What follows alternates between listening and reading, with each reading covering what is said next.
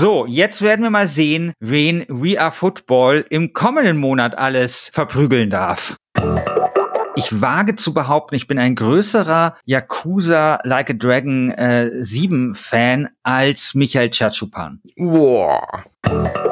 Ich kann es ja mal gerade parallel aufmachen, weil das mache ich sowieso den ganzen Tag.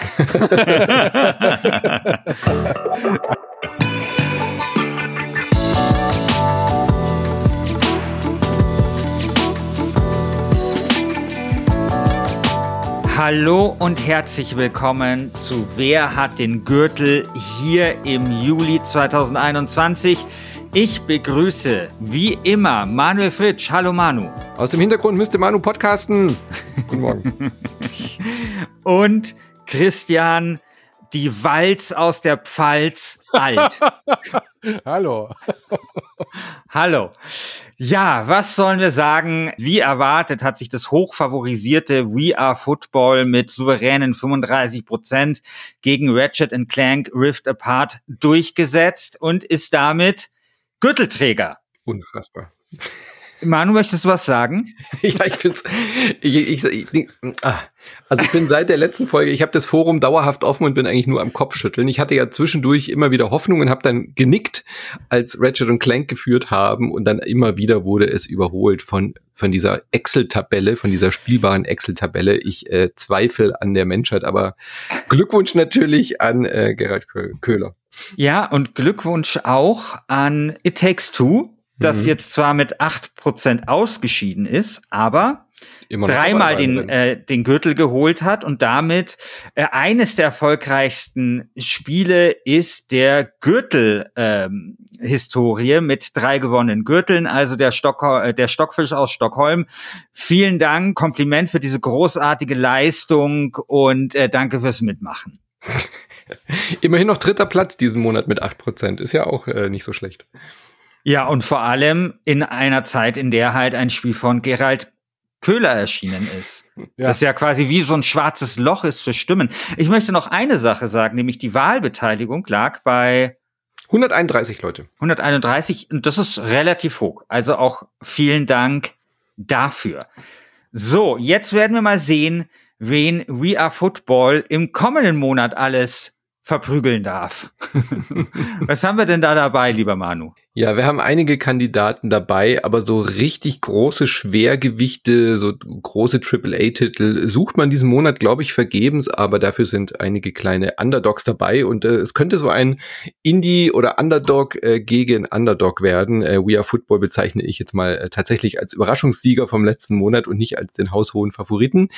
Ein Titel könnte sein, den wir beide aber oder alle drei nicht gespielt haben. Monster Hunter Stories 2 Wings of Ruin ist ein Spin-off-Spiel der großen, erfolgreichen Monster Hunter-Serie, bei dem ein bisschen mehr Fokus auf äh, Story und Adventure gelegt wird. Und es ist, allein von der Beschreibung her, ist es total perfide. Monster Hunter ist ja eigentlich ein Spiel, bei dem wir als Hunter rausgehen und Monster schlachten. Also wirklich so ein ganz normaler Brawler. Du gehst raus, tötest Monster, kriegst dann entsprechend äh, Loot und versuchst deine Ausrüstung zu verbessern. Und was machen sie jetzt? Es reicht nicht nur, dass wir die Monster blutig abschlachten in der Hauptspielserie, sondern in Monster Hunter Stories 2 gehen wir jetzt raus und klauen diesen Tieren auch noch ihre Babys. Man muss man muss dann nämlich Eier klauen und züchtet die dann und äh, domestiziert diese Wesen dann auch noch, fängt aber trotzdem weiterhin, wenn dann die, die Mutter oder der Papa kommt und äh, dich rächen will, die tötest du dann trotzdem. Also du machst diese Geschöpfe auch noch zu Waisenkindern. Ziemlich brutales Spiel in einer knuffeligen, äh, bunten Japano-Optik. Äh, Anne bereitet da gerade den Podcast bei uns äh, vor. Mir ist es dann tatsächlich doch ein bisschen zu knuddelig, aber ist, äh, glaube ich, ein ganz gutes Spiel geworden. Ja, es sieht doch, ich, ich krieg bei mir äh, in meinen Social Media Timelines sehe ich dieses Spiel tatsächlich auch rauf und runter. Hm. Ich muss ja sagen, ich kann mit dieser ganzen Monster Hunter Welt eher relativ wenig anfangen. Ich habe das letzte Monster Hunter gespielt, äh, so ein bisschen, war dann so es hat mich irgendwie nicht so abgeholt. Mhm. Ich fand es ein bisschen zu spröde. Da mag ich lieber die radikale Einfachheit und den Minimalismus von dem Gerald Köhler. Ich bin dann schon eher. Ähm du brauchst Monster Hunter nur die Statistiken so als Excel-Tabelle, wo einfach die Werte steigern. Das werde ich für dich äh, in Auftrag geben. Ja. ja. Nee, aber äh, ich sehe das Spiel tatsächlich sehr, sehr häufig gerade und denke mir, hm, vielleicht, wenn jetzt die nächsten Wochen doch nichts rauskommt, vielleicht hole ich mir es dann auch irgendwann. Also mir geht's da sehr ähnlich. Ich finde Monster Hunter, also ich habe das gespielt, weil es im Game Pass war und ich weiß nicht, also ich, ich verstehe nicht so ganz, warum das so ein Riesenhit ist. Hm. Also, es ist, die, es ist die erfolgreichste Marke bei, bei Capcom. Ja, ich weiß, also die, wir haben ja darüber gesprochen in unseren Folgen geilste Gaming-Aktie, wie sehr das auch den Aktienkurs von Capcom mhm. nach oben hat schießen lassen. Vielleicht, also ich habe einen Verdacht, und zwar, ich glaube, ich bin zu alt. Mhm. Also ich ja, glaube, das ist wirklich so, mir ist das zu knuffig, knuffig. ich weiß nicht, ich finde das irgendwie, warum soll ich das spielen, wenn ich auch Gothic 3 spielen kann. ja? ja. Oder? So ja. ist es doch. Vielleicht sind so wir aber alle doch. drei, vielleicht sind wir alle drei auch nicht japanophil genug, weil das Spiel hat halt schon sehr viel von dieser Ästhetik. Deswegen bin ich sehr überrascht und sehr gespannt, dass du unseres, unser nächstes Spiel gespielt hast, äh, Christian Schiffer, nämlich Chris Tales. Das ist ja eine Hommage, eine Liebeserklärung an die JRPGs. Wie ist es dir denn damit ergangen? Ja, ich liebe JRPGs. Das also ist ja dann nicht ja, japanisch. Ich bin ja okay. Deutschlands, also ich glaube sogar, ich bin, ich, ich wage zu behaupten, ich bin ein größerer Yakuza Like a Dragon äh, 7 Fan als Michael Chachupan. Wow. Das wage ich, also ich weiß, da, ich lehne mich da weit aus dem Fenster. Ich bin ein riesiger JRPG-Fan. Ich liebe JRPGs, weißt du, ich bin ja auch ein Fan der Runde und so und die sind ja oft rundenbasiert mhm. und so. Ich liebe die und deswegen hat mich auch äh, Chris Tales interessiert, auch ein Spiel, das es im Game Pass gibt. Und du hast es eigentlich sehr schön zusammengefasst. Das ist eine Hommage an ähm, diese JRPGs. Es ist auch sofort, findet man sich da zurecht. Also es geht halt los in so einem Dorf und es hat halt genau dieses Kampfsystem und so weiter. Es hat so einen interessanten Grafikstil. Also es ist so ein wie, wie aus so einem Bilderbuch, ne, sehr flächig mhm. und kantig und so. Ich mag's aber. Und jetzt ist die große Diskussion, ist es zu sehr Hommage? Ja, ist das zu sehr eigentlich quasi ein Spiel ohne eigene Ideen und zu sehr ein äh, JRPG alter Schule? Ich würde dem zwei Dinge entgegnen. Erstens, es ist nicht schlecht, wenn man keine eigenen Ideen hat, sondern einfach nur ein geiles JRPG ist, ja. Mhm. Das ist für mich völlig in Ordnung, weil das ist einfach ein geiles Genre, da soll, da soll man nicht dran rumfummeln, das soll man einfach so lassen, wie es ist, so. Ja.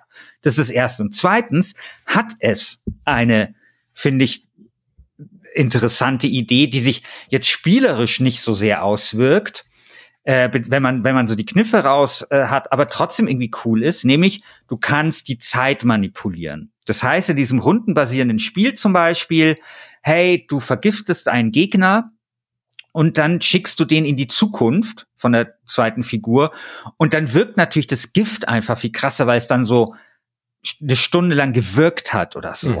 Mhm.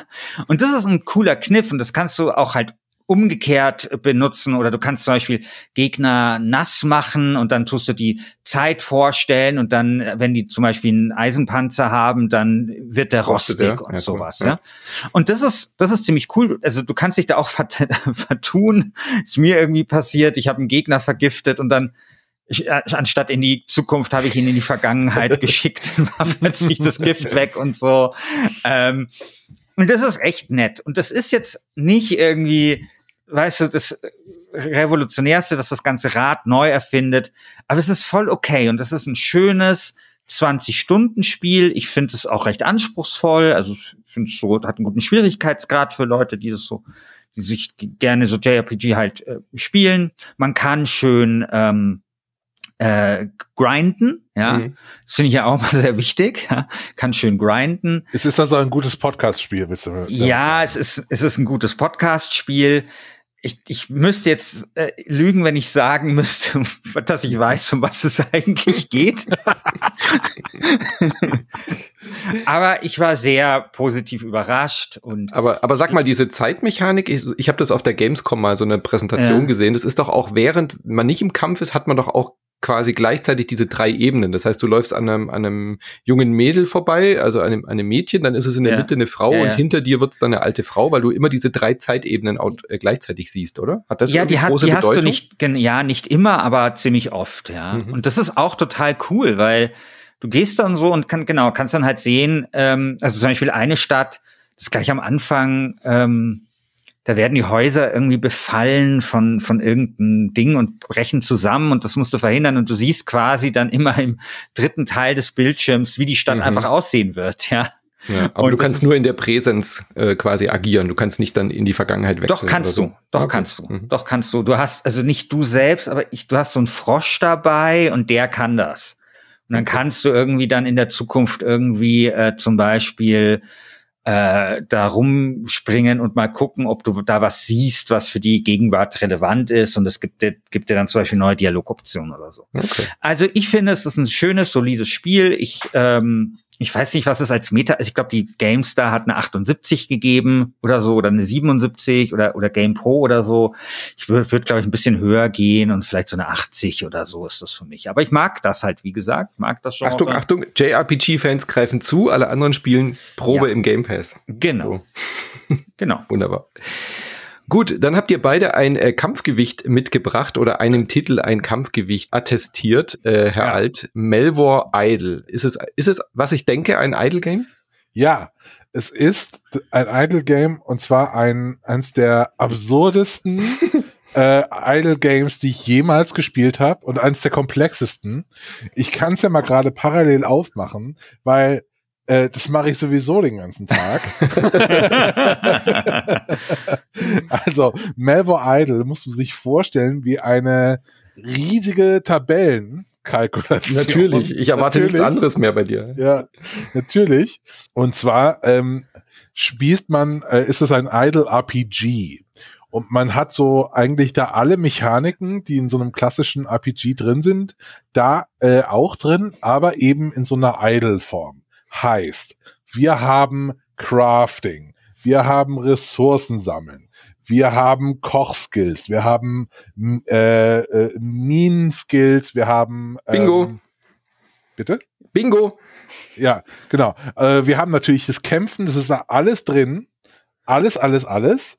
Und aber es macht das auch irgendwie auf so eine charmante Art. Also nur, damit man sich das mal vorstellen kann.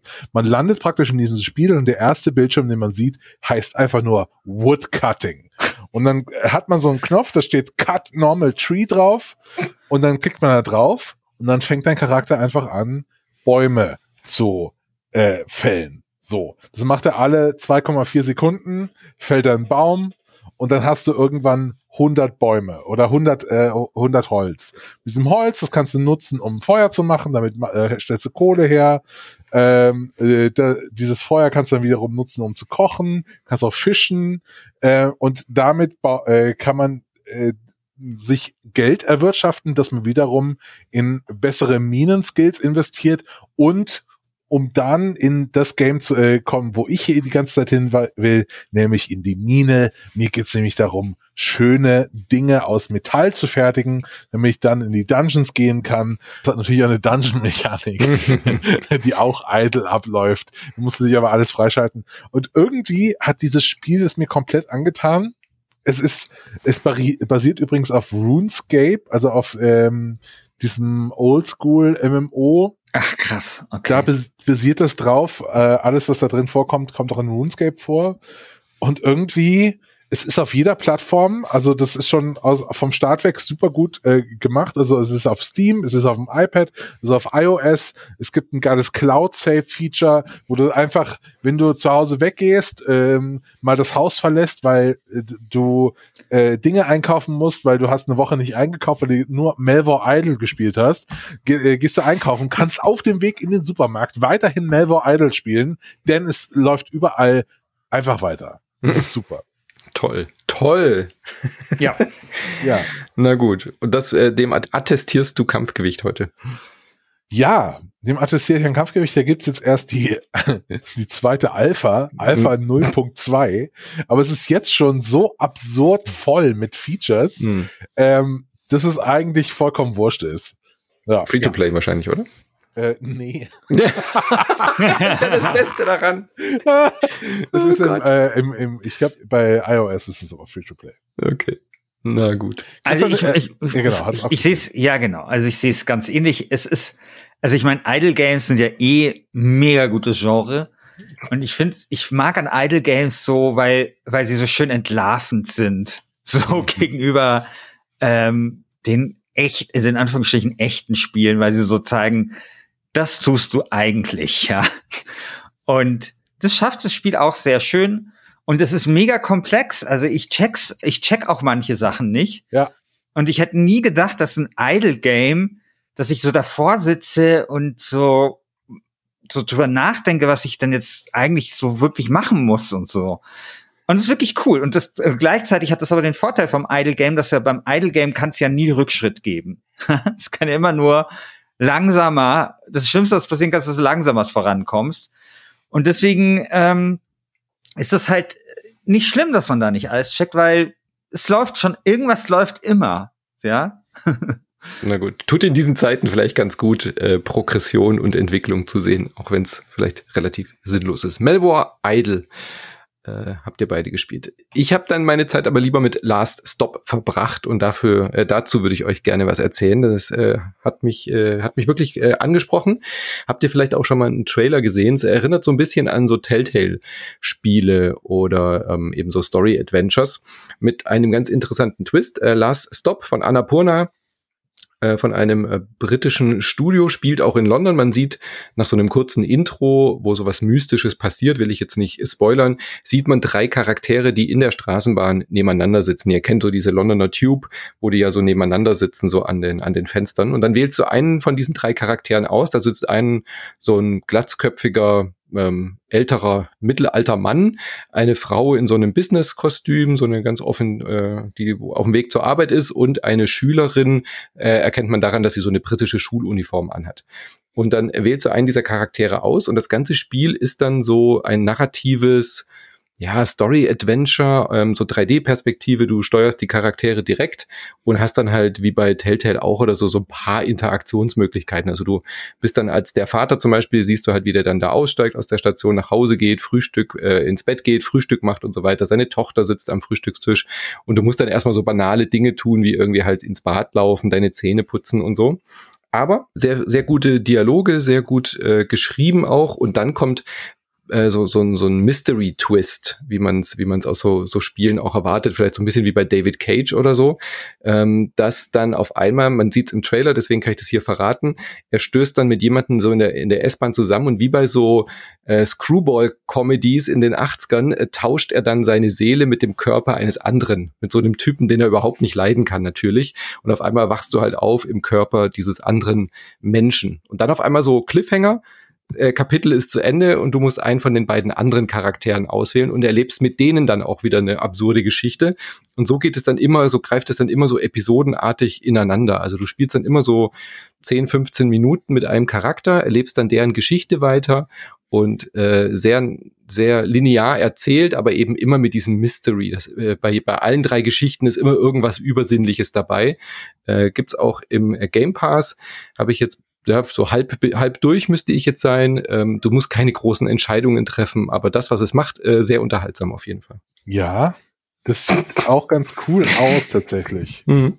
Also es sieht ein bisschen, also die Grafik sieht jetzt, es ist die ist sehr hölzern. Ja. Die ist sehr hölzern. Ja. Aber äh, so vom vom vom Vibe her, glaube ich, könnte mich das schon ab abfangen. Ja, Eben, also alles, alles voll vertont auch. Du hast äh, professionelle Sprecher und Sprecherinnen, die diese Charaktere sprechen. Das hilft viel, finde ich, bei diesem Spiel. Die Gesichter und die Gesichtsanimationen und vor allem, wie die laufen.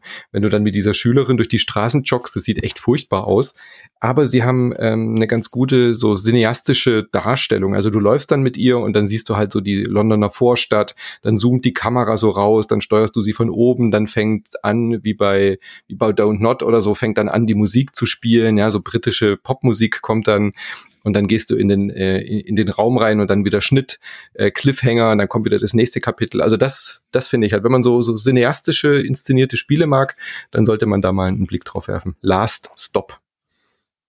Mhm. Ja. Und es ist, glaube ich, auch so ganz typisch Annapurna, oder? Also ich kann ja, ein Spiel total. mehr Annapurna sein. Nee. Das ist, äh, passt ja. perfekt gut zu diesem Publisher. Ja. Ja. Wie gesagt, ich hätte mich aber auch nicht gewundert, wenn es damals bei Telltale rausgekommen wäre. Also es hätte, hätte auch gut zu denen gepasst.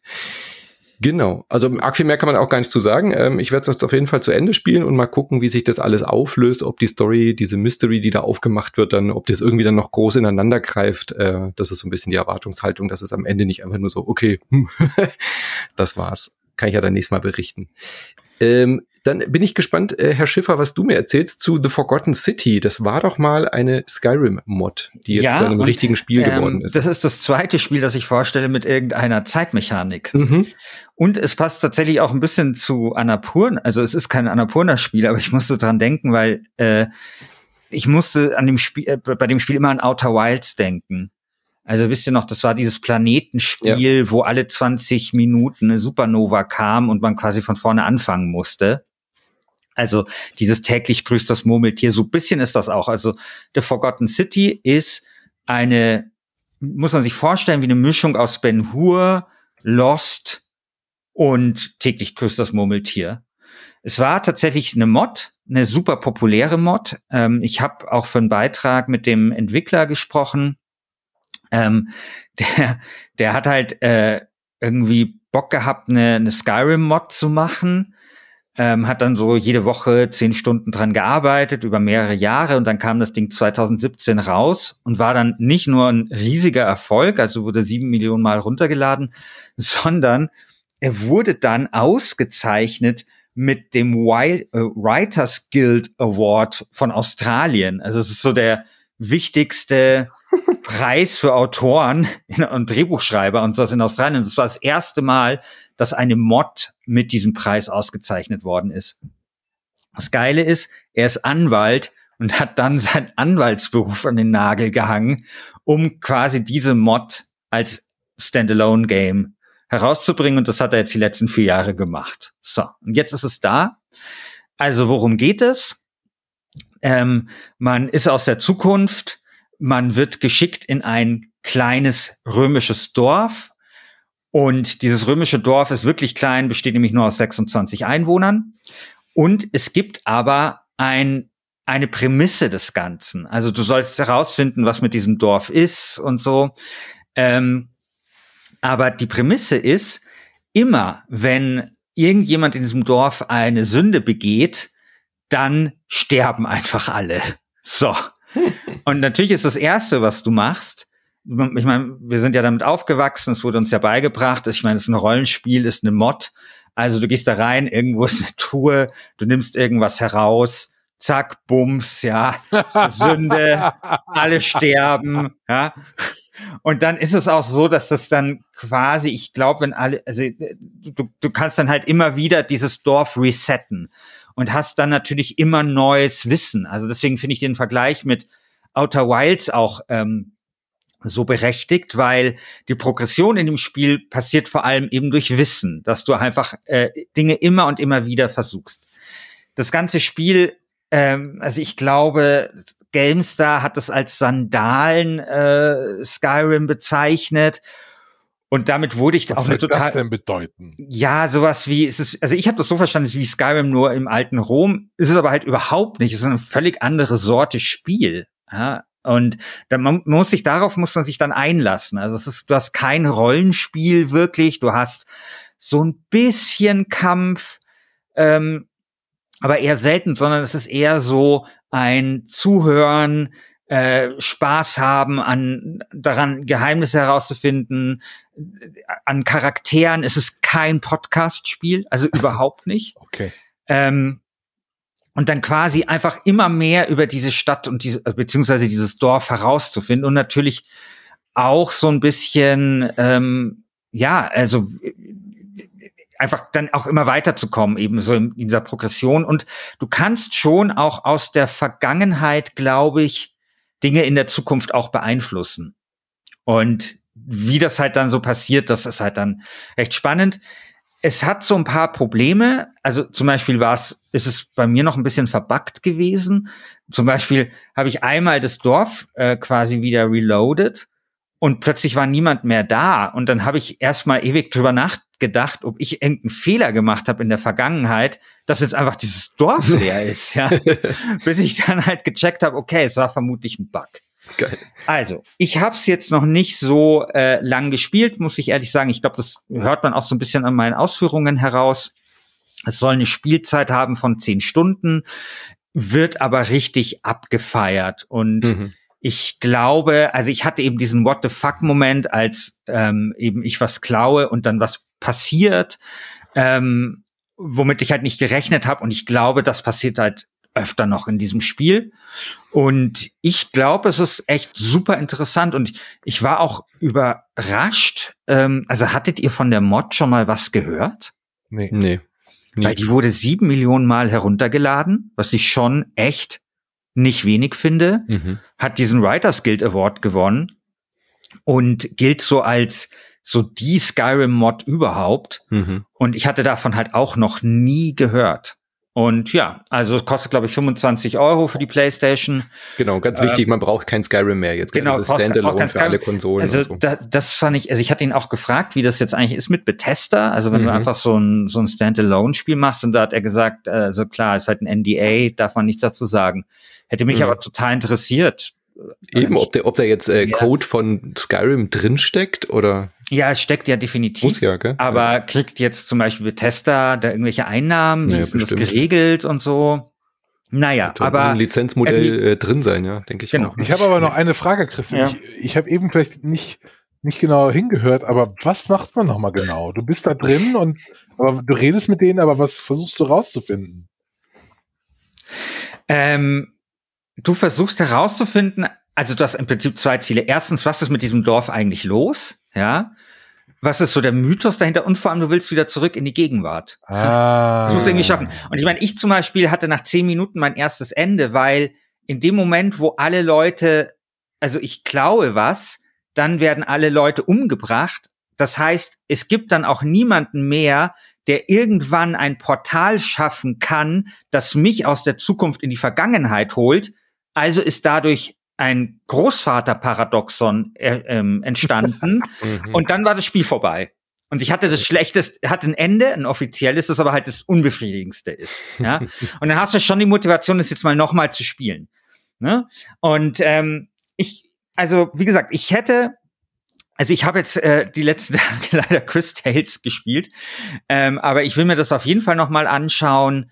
Ähm, ich glaube, man braucht da wirklich so ein bisschen Ruhe, muss sich darauf einlassen, muss wissen, das ist jetzt kein kein Skyrim und das ist jetzt nicht so, dass du da alle fünf Minuten Drachen vom Himmel holst und irgendwie äh, schön dein dein Zwei-Schwerter-Skill äh, hochfixt, ähm, sondern es ist halt ein anderes Form von Spiel, aber die kann natürlich trotzdem super interessant sein und ich glaube, die ersten Kritiken sind da auch sehr positiv.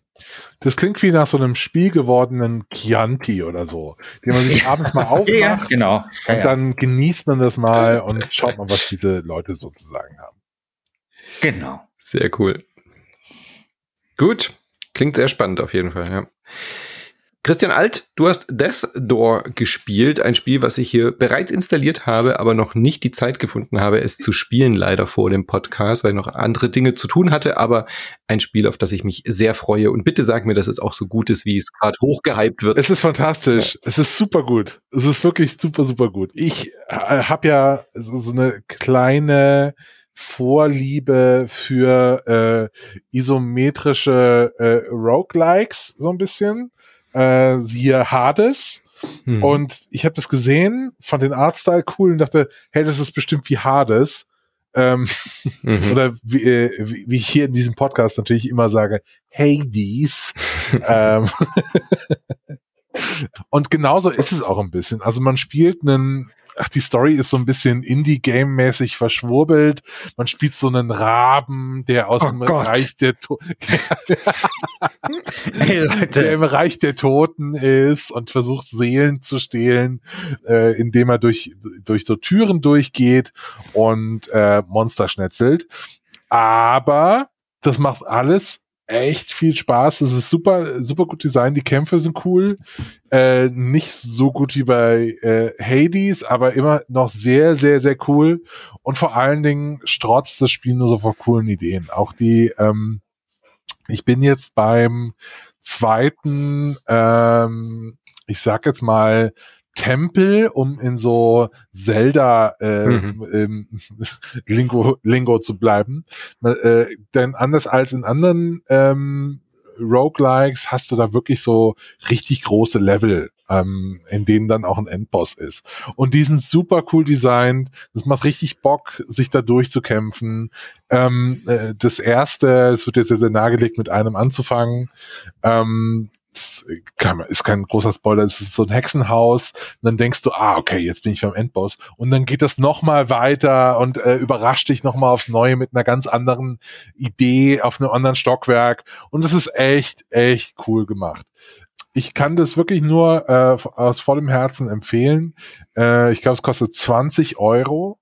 Ähm, ist äh, eben ein Spiel von ähm, vertrieben von Devolver äh, kennt man, großer Indie-Vertrieb und der Entwickler äh, des Entwicklungsstudios heißt Acid Nerve und die haben davor Titan Souls gemacht, mhm. was auch schon so, äh, glaube ich, so ein ach, wie heißt es, äh, so, so ein Roguelike war, aber eben nur mit äh, Bossen war das.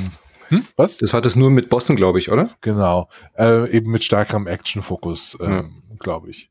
Genau. Also ist total gut. Ähm, kriegt auch super Bewertungen, hat auf Steam super Bewertungen und kann ich wirklich nur empfehlen. Macht mhm. Spaß.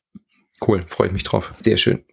Vor allen Dingen ist es ein Spiel, auf das ich mich freue, wenn mein Steam Deck irgendwann kommt. Oh ja. Das ist das perfekte ja. Steam Deck Spiel. So, ja. Ja, ihr habt auch schon vorbestellt. Natürlich. Ja, natürlich, logisch. Ja. Also es gibt wenige Dinge, auf die ich mich so freue, äh, wie auf, äh, auf dem Steam Deck. Also ich glaube. Wahnsinn. Also ich habe mich wirklich seit Jahren, ich kann mich nicht erinnern, dass ich mich schon jemals so sehr auf ein Hardware-Produkt gefreut hatte. Ja. Ja.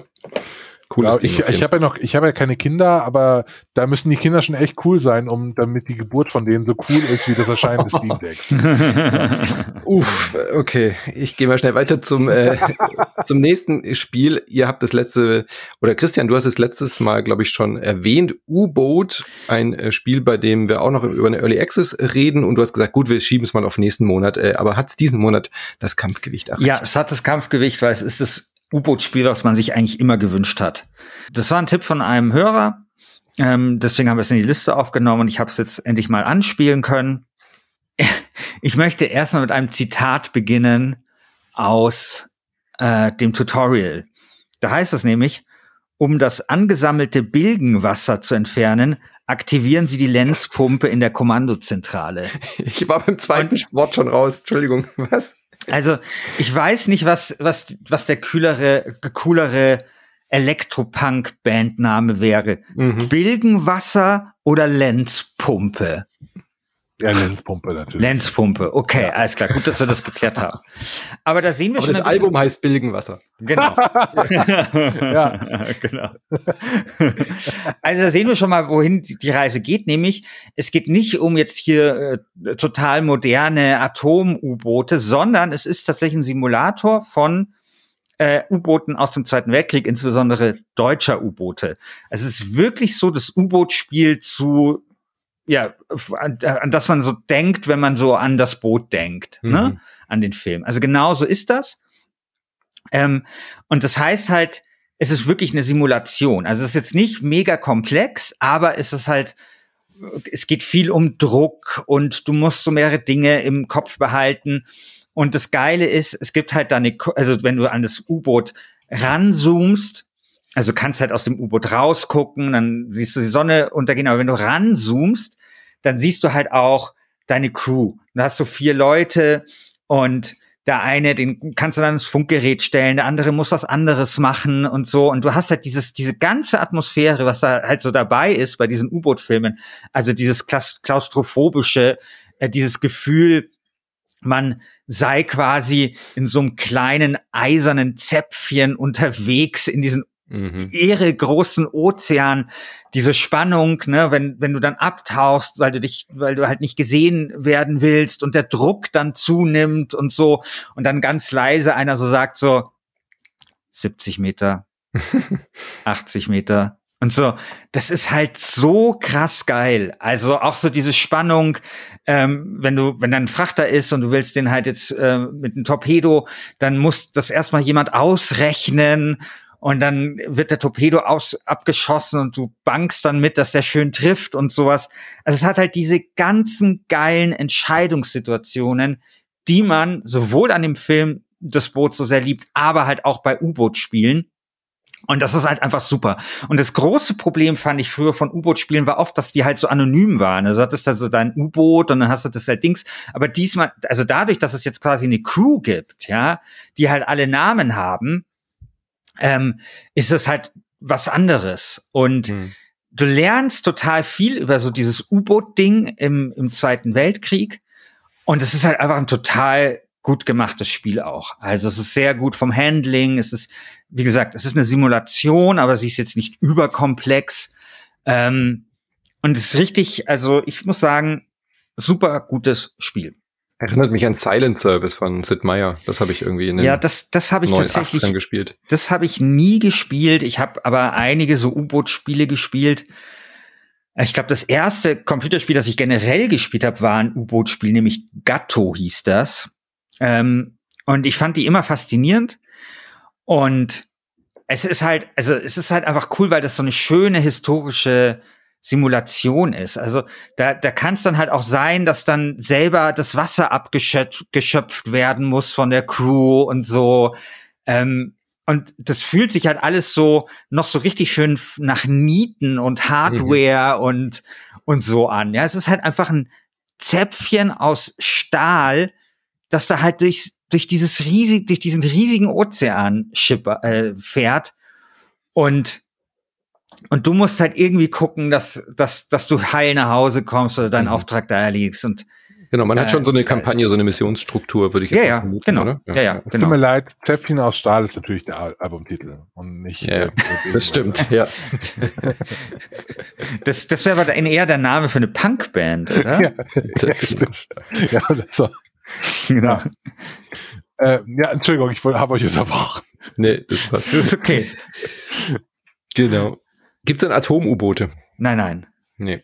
Nee, nee. Äh, also das ist halt alles Zweiter Weltkrieg. Ist halt alles so nur eben so hands-on, äh, wo du noch richtig schön selber selber äh, Ventile aufdrehen musst hm. und so. Ja? Sehr gut.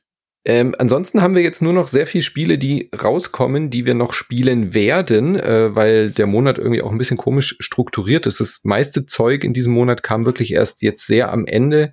Wir haben jetzt zum Zeitpunkt der Aufnahme den 28. Morgen kommen ganz viel spannende Spiele auch raus. Also zum Beispiel The Ascent.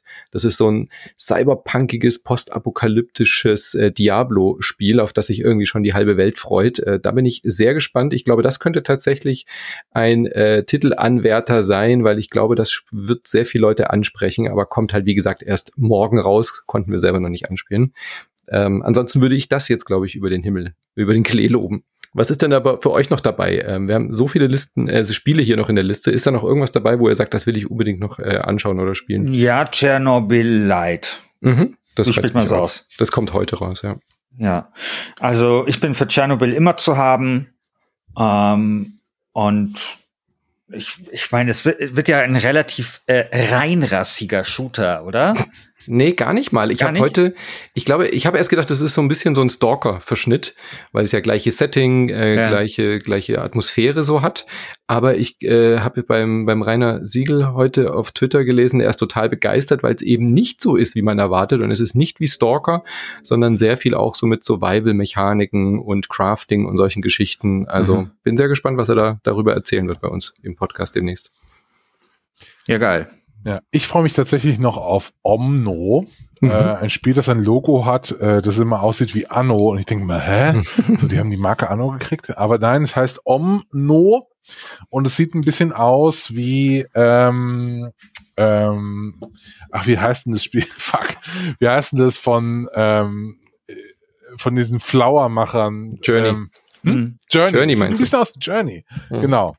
Äh, ähm, und scheint auch ganz ähnliche Vibes zu verspüren. Und da habe ich echt Bock drauf. Das will ich mir anschauen. Ja, ähm, weißt, du, weißt du was zur Story? Ja, Nee. bestimmt irgendwas mit einem Raben, der in, Genau. Genau, ich wollte von dir, aber ich weiß natürlich auch nicht, ich wollte von dir aber nur, dass du dir die kurz mal die Story zu Omno ausdenkst. Und genau so ist das. Irgendwas ist bestimmt mit so einem Raben. Ja, bestimmt. Es ist von einem deutschen Solo-Entwickler übrigens, hat äh, eine einzelne Person äh, gemacht, äh, Jonas Manke. Äh, hier, Omno ist ein Einzelspieler-Abenteuer und entführt den Spieler auf eine Entdeckungsreise durch eine uralte Welt voller Wunder. Ja, genau. Ja, Was genau das. Ja. Also ich habe noch so ein äh, Guilty Pleasure hier auf der Liste und zwar F1 2021. Ähm, ich habe nämlich den, das Vorgängerspiel im, im Game Pass wie blöd gespielt. Mhm. Ich finde, ich, ich, ich finde Formel 1, glaube ich, ein bisschen geil. Also ähm, als Computerspiel zumindest. hast du äh, Drive to Survive ge gesehen auf Netflix? Nee, will ich mir aber unbedingt anschauen. Ja, also das hat mein komplettes Verhältnis zur Formel 1 verändert. Ja, ich weiß nicht, ich. Ist ich es diese Halbdoku-Serie? ja, So, ja, super geil. Ich habe das, ich habe früher äh, in den 90ern voll viel Formel 1 geschaut und irgendwann habe ich dann den Faden verloren. Aber ähm, das ist, also, das ist ein sehr solides ähm, Rennspiel. Das ist eben auch eins, wo sich diese Platten dann immer aufstellen und so absinken, wenn du die Kurve, wenn du da abbremst in der Kurve. Sehr schön meditativ. Die Platten, Und- meinst du die Fahrhilfe oder wie? Ja, genau. Ah, okay. Ja. Und Und es hat einen also habe Story-Modus. da hab ich auch große Christian, Lust das, das hat so einen Story-Modus wie äh, bei FIFA. Also, ja, aber der so soll scheiße so- sein. Ich meine, Ja, gab, aber- ich, ich, es gab ja schon im Vorgänger so einen nicht zu Ende gebrachten Story-Modus, sondern das war ganz seltsam. Das war so, es ging los mit einer Story und die war dann einfach vorbei, ohne dass sie ein Ende hatte. Das heißt, es war nur so ein Amüs-Göll, so und jetzt machst du selber. Ähm, und die Story soll total scheiße sein, aber ich finde Autorennspiel mit beschissener Story immer noch geiler als ein Autorennspiel ohne Story. Ja. Hast du die neue Ankündigung gesehen von den Codemasters, die sie jetzt bei der EA-Präsentation gezeigt haben, dieses Grid Legends? Nee. Da haben sie so einen richtigen Story-Modus dann auch mit ähm, echten SchauspielerInnen. Weißt du, so gefilmt wie bei Mandalorian. Musst dir mal Ah, geil. Ja. Mhm, Cool. Nee, aber das äh, eben, also F1 reizt mich aufgrund des Story Modes und weil ich gern äh, Rennspiele spiele, aber mich interessiert halt dieser Formel 1 Zirkus so überhaupt nicht. Also ich würde halt lieber gern mit irgendwelchen schnittigen Autos über über coole äh, Echtstrecken fahren und nicht so sehr über so Formel 1 Strecken. Ich finde die halt Ja. immer so optisch so langweilig. Ja, optisch, schon, aber, aber das sind halt dann trotzdem irgendwie so, weißt du, die richtigen Maschinen, wo dann so Mhm. eine Sekunde entscheidet und jeder Fahrfehler und, äh, und, und, und das Reifen und, und wie, wie die Reifen sind und so. Und das finde ich halt daran ganz geil. Also ja, die ist so, Tankstopp-Strategie. ja, ja, genau. Also ich habe da halt einfach das Gefühl, du, du bist nicht nur Fahrer, du bist einfach so, äh, du, du, du reitest auf so dem, so, so einem tech technologischen Drachen einfach, weißt du, so mit Mhm. allen Dingen, die da dazu gehören. Und das, das finde ich so ein bisschen geil. Na gut. Ich werde mir jetzt, ich habe es ja gerade auf die Switch geladen, äh, weil ich sehr viel Zug fahren werde die nächsten Tage, habe ich mir The Great Ace Attorney Chronicles äh, runtergeladen. Das kam auch neu raus. Das ist diese ähm, Ace Attorney Reihe, kennt ihr vielleicht auch. Phoenix Wright, der Typ, der da immer mit dieser Spitzenfrisur Einspruch schreit. Habt ihr bestimmt schon mal gesehen, allein von Natürlich, Memes und so, genau. Und äh, The Great Ace Attorney ist sein Ur-Ur-Ur-Großahne und man spielt irgendwie in England und Japan Gerichtsfälle im Anfang des 20. Jahrhunderts. Und bin total sold. Ist ja eher so Visual Novel, aber eigentlich dann eben zwischendurch, neben diesen Gerichtsfällen, äh, hat man immer auch so, so, so einen Inspektor-Modus, wo du dann halt irgendwie Leute befragen musst. Ich lieb diese Serie total, obwohl sie eigentlich nicht so richtig gut ist, aber ich mag diese absurden Fälle, dass man dann auch mal einen Papagei befragen muss im Zeugenstand und irgendwelche äh, komischen Beweise in der letzten Sekunde hervorgeholt werden und immer, immer, immer, immer ist irgendein weirder Twist dabei. Deswegen freue ich mich da sehr. Das wird meine Zugfahrt, glaube ich, äh, sehr vers versüßen. Und Christian Alt, ich möchte gerne, dass du Pokémon Unite spielst. Ein Free-to-Play-MOBA-Spiel mit Pokémon. Oh Gott. Ja, das, das, das klingt, das klingt nach Schiffer. Einfach. Ja. Ja. dann ja, arg viel mehr kommt, glaube ich, nicht. Also wir haben, ihr könnt ja in die Liste gucken im Forum, da ist noch, noch deutlich mehr dabei. Ähm, ein Warhammer-Spiel, was keiner braucht, wahrscheinlich. Hell Let Loose ist wahrscheinlich für die Kriegsspiel-Fans irgendwie ganz interessant. Oh ja, High ja, Risers ey, ist, glaub Moment, so, ach, das ist dieser Shooter, ne? ja, ja, genau. das der ist aber super. Äh, Der hat- Realismus-Weltkrieg. ja, ja, aber der hat doch, der, der hat doch die GameStar total abgefeiert und so. Der ist doch so nischig, dass der nicht irgendwie Gürtelambitionen hat, oder? Ja, der ist, der, äh, ich habe den mal gespielt, ich, ich kam da irgendwie kaum rein. Wa- Warum ist denn, wo, wo erscheint denn das jetzt? Weil das gibt's ja eigentlich schon super lang, das ist zwei Jahre Ich dachte, das war immer nur ähm, in der Early Access oder so, oder? Ich dachte, Ah, das ist jetzt die okay. finale Release-Version. Genau, am 27. Juli soll Hell Let Loose die Beta-Version verlassen. Also ist jetzt seit gestern aus der Beta raus, sozusagen. Nun gut. Also ich glaube, der eins, ich glaube, es ist äh, ein leichtes Spiel diesen Monat für, wie, wie nennen wir sie denn? Wie heißt denn unser neuer Champion? We Are Die Football. Kohlroulade aus Köln. Die Kohlrodade aus Köln wird sich locker und easy, wie so ein, wie so ein Spiel gegen, äh, im DFB-Pokal gegen so einen Drittligisten, wird es locker mit 7 zu 0 äh, wegballern und sich den Gürtel nochmal holen, Christian. Ja, aber dann kommt ja der August und da wird's ja dann sehr interessant. Warum? Was glaubst du? Humankind zum Beispiel kommt da. Oh. Kommt das nicht im Dezember? Nee, das kommt Mitte Boah. August, soweit ich Scheiße. Ich muss arbeiten. Ja, ja. Also das, Unter das, das kann Oh, interessant oh, oh. werden. Ja, das ist genau das Forumspiel, oder? So ein bisschen Civilization, schön strategisch, sieht Ja, gut also- aus, macht neue Dinge. Hm? Ja, ist vor Genau. Dingen ein Spiel, auf das ich jetzt seit mehreren Jahren schon einfach Ja. warte, nachdem ich darbe, dass es endlich mal kommt. Ja, Oh. vor allem ist es auch so ein Spiel, was einfach wichtig ist, weil fucking Civilization braucht mal ein Mhm. bisschen Feuer unterm Hinter. Also wirklich. Dringend. Ich finde, also ich, ähm, ich bin da sehr, ich war, bin kein Fan des siebten Teils. Ähm, der, da gibt's eine gute Folge von Stay Forever, äh, von, äh, von, von, von The Pot, wo ähm, Sechster meinst du, oder? Ja, Ja. genau, Sechster, Hm. wo Jochen Gebauer das auseinanderschraubt und er hat in jedem einzelnen Punkt recht. Ich finde wirklich, diese, diese Serie ist so in der Sackgasse gefangen und macht einfach nur immer mehr vom Gleichen und es nervt alles. Und das ist auch das, wieso äh, hier Paradox so, also wie viel geiler zum Beispiel Paradox-Spiele sind im Vergleich zu Civilization 6. Hm. Und ich hoffe, ich hoffe, dass quasi jetzt, wenn es um quasi die Simulation eben von Zivilisationen geht und halt diese, diese Civilization-Formel, dass da jetzt mal ein bisschen frischer Wind reinkommt. Ja, da bin ich auch Das sehr gespannt drauf. wirklich. Gut, sollen wir Schluss machen? Ja, Ja, äh, ich finde, um diesen Monat mal zusammenzufassen, ich finde, man merkt zwei Dinge im, im Juli 2021. A, Gaming ist so groß wie äh, noch nie. Es gibt unglaublich viele Spiele, die er erschienen sind. Es gibt unglaublich viele Sachen im Early Access. Die Auswahl könnte kaum größer sein. Aber gleichzeitig haben wir B, eine Situation, dass irgendwie durch A, äh, Unterpunkt, durch, durch den Sommerurlaub und durch Corona äh, alle Sachen nicht fertig geworden sind. So, und irgendwie Hm. fehlt diesen Monat so das große Spiel, äh, und es hat auch schon eigentlich letzten Monat gefehlt, weil irgendwie Ratchet Clank jetzt, auch wenn der Manu das sehr, sehr mag, jetzt auch nicht irgendwie das Triple-A-Ding ist, Hm. das jetzt hier die Kohlen aus dem Feuer holt. Und das werden wir, glaube ich, die nächsten Monate auch noch mal so ein bisschen sehen, bis dann gegen Ende des Jahres wieder die großen Releases kommen. Äh, Hm. sowas wie ein Battlefield ähm, und so weiter und so fort. Ja, also es ist irgendwie ein ganz merkwürdiger Monat, aber auch irgendwie spannend. ja, Ja. finde ich auch. Gut, dann bin ich gespannt, ob vielleicht The Ascent als Überraschungskandidat noch Are Football Konkurrenz machen könnte. Alle anderen Spiele werden wahrscheinlich so eher verstreut Einzelstimmen einfangen. Da mal eine Stimme für Monster Hunter, da mal für Chernobylite oder so. Aber ich glaube, wir können jetzt schon Are Football gratulieren und dann freuen wir uns auf den August. Wenn ihr das ändern wollt, dass Are Football nicht nochmal ein Heimspiel bekommt, dann schaut vorbei auf forum.lastgamestanding.de. Dort könnt ihr wie immer voten und eure Stimme einem dieser Spiele geben. Äh, wir haben, wie gesagt, nicht alles erwähnt, also vielleicht ist euer Lieblingsspiel dann dort auch gelistet. Christian wird es dann entsprechend im Forum alles eintragen und dann sind wir sehr gespannt auf nächsten Monat. Ja, bis dann. Tschüss. Ciao. PS. Auf patreon.com slash insertmoin gibt's ganz viele weitere Folgen.